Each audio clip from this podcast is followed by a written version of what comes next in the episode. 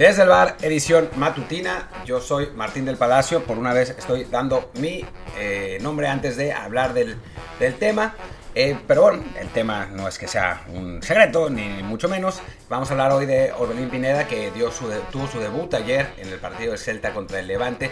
Un debut, pues bueno, que es interesante por, por no solamente por lo que pasó en la cancha, sino por lo que después del partido declaró el entrenador el Chacho Coudet eh, sobre, sobre el propio Pineda. Eh, antes de, pasar a, los bueno, a la carnita, bueno, digamos que, nosotros podemos, nos pueden escuchar en Google Podcast, Apple Podcast, Spotify, Amazon y varios más, y todo, todas las plataformas de podcast que se les ocurran. Y también dejarnos un review de 5 estrellas, la verdad se los agradeceríamos, seguimos con muy buenos números, así que eso nos puede ayudar un montón a poder mantenernos como un gran podcast escuchado en México y en todo el mundo y además para poder seguir haciendo contenido que ahora estamos eh, pues haciéndolo casi diario. Así que que realmente pues háganlo no les cuesta nada simplemente un par de minutos y a nosotros nos beneficia un montón. Ahora sí entrando en materia recapitulemos un poco la historia de eh, Orbelín. Orbelín Pineda llegó al Celta como una petición de Carlos Mourinho, del, dueño del equipo. El dueño del equipo, recordemos que es mexicano, nació en España, pero vivió muchísimos años en México, tiene pasaporte mexicano, está muy conectado con el fútbol mexicano. Em, entonces, Carlos Mourinho se dio cuenta de la oportunidad em, de negocios que podía ser el tener a Orbelín Pineda en, el Celta, sobre todo porque llegaba gratis. Y lo firmó por cinco años y medio, o sea, un, un contrato muy, muy largo.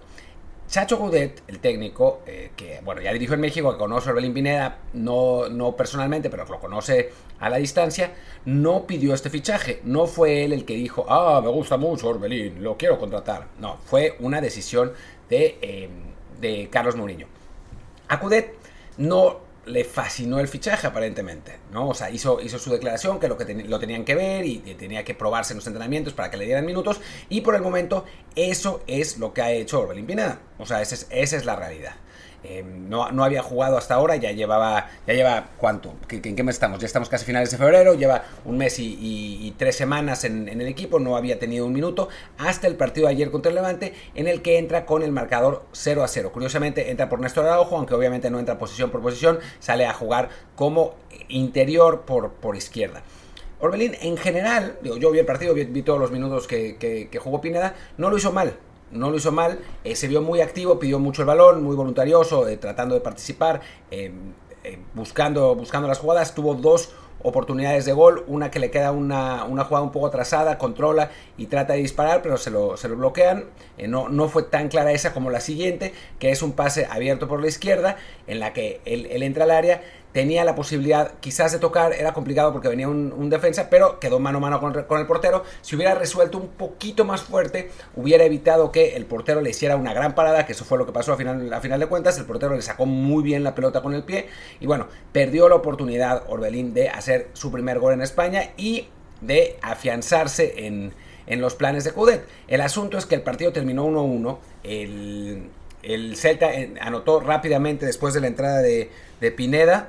Eh, eh, en, principio se, fueron así, pero después el, Levante empató con justicia además porque estaba eh, buscando el, el, gol del empate, lo, o sea, voluntariosamente un, Levante que además está en muchos problemas de descenso, está creo que a nueve puntos de la permanencia, sí la, la, tiene complicada, mientras que el Celta está en la zona tranquila de la tabla, buscando quizás meterse a puestos europeos, pero también se ve complicado, pero en fin, era un partido en el que el Celta tendría que ganar, ¿no? Entonces, pues Orbelín entró en el partido con el 0-0, salió, terminó el partido con 1-1 y al final del encuentro, Chacho Coudet dio unas declaraciones en las que pues decía que el equipo se había desbalanceado por distintas razones, pero en una de ellas era porque Orbelín en su entusiasmo por ser su primer partido, en su afán de querer eh, pues tener, ser protagónico y, hacer eh, bien las cosas, se había metido como delantero. O sea, se había, en lugar de jugar como interior en lugar de mantener la disciplina táctica como, como interior, se había metido como, como delantero. Eh, es un poco raro, y bueno, y que, a, raíz de ahí había caído el gol del empate. Eh, es un poco raro porque no cayó así el gol del empate, realmente fue un, error de Yago Aspas en, una pérdida de, posición y después que agarraron mal parada la defensa del, del, del Celta, no tuvo mucho que ver. Lo que sí es verdad es que en efecto se estaba metiendo, estaba pisando mucho área, ¿no? Y estaba pisando mucho área cuando el marcador todavía estaba 1-0 y quizás no tendría que haber sido...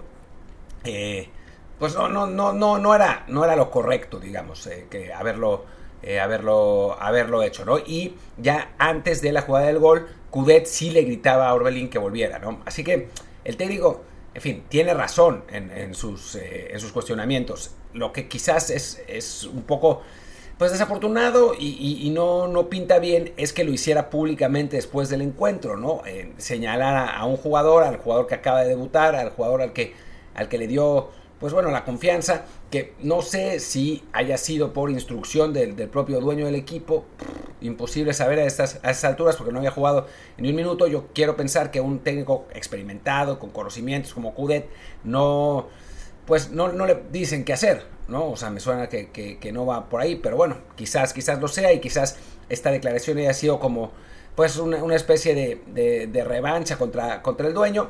Ahora, creo que más allá de, las razones por las que lo haya dicho, no pinta del todo bien para Pineda el hecho de que lo hayan señalado públicamente. Eh, creo que, que, Cudet se podía, está mandando un mensaje con, con este señalamiento y se lo podía haber ahorrado por el bien del jugador. Ahora, ¿qué va a pasar en el futuro de Pineda? Pues esencialmente nada por el momento, ¿no? O sea, vamos a esperar a que, a que sigan pasando los minutos en la, temporada. No creo que, que, sea, que tenga un rol protagónico de aquí en adelante, menos después de esto, pero bueno, ojalá que Cudet le siga dando algunos minutos, no sé si por iniciativa propia o por, por decisión del dueño, pero que bueno, que le den, que le den espacios que le permitan eh, mantenerse en, eh, jugando lo, lo, más, lo más posible. Y recordemos que el, objetivo del Celta con, con Pineda es, eh, es un objetivo a largo plazo, por eso lo firmaron por todo ese tiempo, ¿no? O sea, no es como Cruz Azul que los firma por tres años y después se les van gratis, ¿no? O sea, lo firmaron por cinco años y medio y la idea es que eh, participe. Y la verdad es que cuando lo hizo en la cancha, sí, con una especie de eh, pues, ¿cómo decirlo? Atolondramiento táctico, porque es verdad.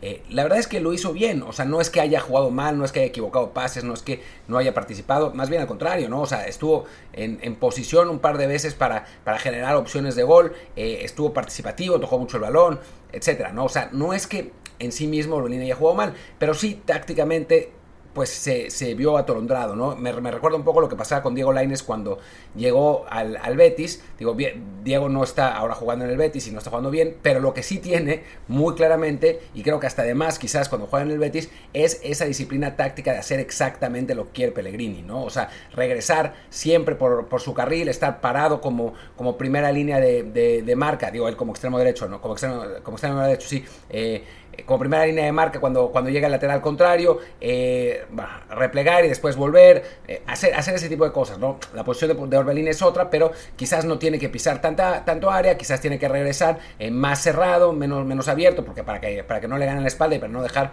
no dejar huecos, lo que le pida Coudet en ese, en ese sistema, ¿no? Y, y obviamente, pues no, no lo hizo en el partido pasado, quién sabe si lo sabe hacer, o sea, hay que, hay que ver si lo tiene metido en la mente, pero es algo que sin duda debe mejorar porque pues en Europa se, juega más eh, rígidamente, tácticamente que en, México. Y bueno, pues en, este momento Orbelín parece estarlo aprendiendo. En fin, vamos a ver qué pasa con el, el jugador mexicano, pero no, no es para eh, enloquecer, tampoco es para, para enojarnos con Cudet ni nada. Hay que esperar, hay que esperar. Por el momento, digamos que el plan va como, como se establecía, aunque sí estas declaraciones, pues la verdad dejan un poco mal sabor de boca.